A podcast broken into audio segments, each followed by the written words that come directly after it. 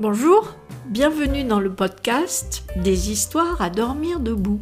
Je m'appelle Etty et depuis 10 ans, je tiens une chambre d'hôte. Je voudrais vous raconter les histoires drôles, émouvantes, surprenantes que j'ai entendues tout au long de ces années. Ce sont des moments privilégiés que j'ai partagés avec mes clients venus des quatre coins du monde autour d'un petit déjeuner. Prenez un café et écoutez ma prochaine histoire. Bienvenue dans mes histoires à dormir debout. En colère. Le téléphone sonne pendant le petit déjeuner. C'est mon fils. Nous discutons un moment, puis je retourne à table. En face de moi, un jeune homme de son âge. Il me regarde avec une sorte de rage et me dit Je déteste ma mère. Devant mon air ahuri, il me dit Jamais elle ne m'a parlé comme vous venez de parler à votre fils. Jamais. Je lui dis qu'elle communique peut-être différemment. Il veut rien savoir. Elle m'aime pas, elle veut rien connaître, ni mon fils, ni ma compagne, rien. Il est en colère, je le laisse parler. Avez-vous essayé de lui écrire? Parfois ça marche. Non, il n'y a rien à faire, elle est butée, elle s'en fout. Une heure après, il semble avoir déversé toute sa rage.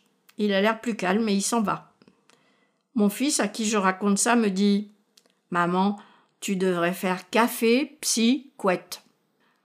À bientôt pour une prochaine histoire.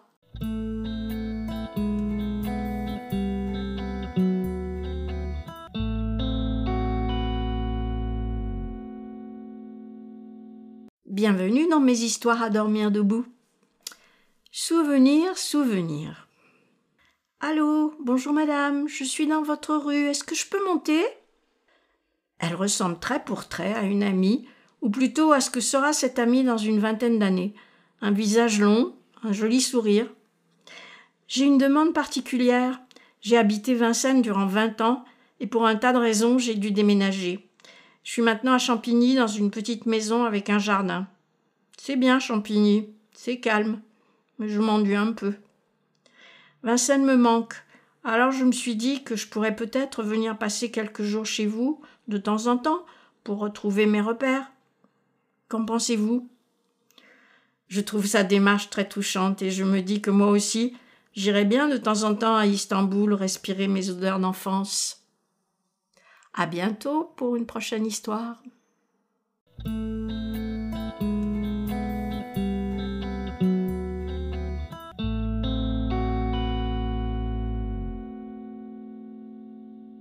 Bienvenue dans mes histoires à dormir debout. Aux frais de la princesse. Elle arrive un dimanche soir pour un stage de trois jours. Elle a une quarantaine d'années et vient de Sète. Je l'installe dans la chambre du fond. Le lendemain matin, nous prenons le petit déjeuner ensemble, tout en parlant de Sète, où j'ai passé des vacances.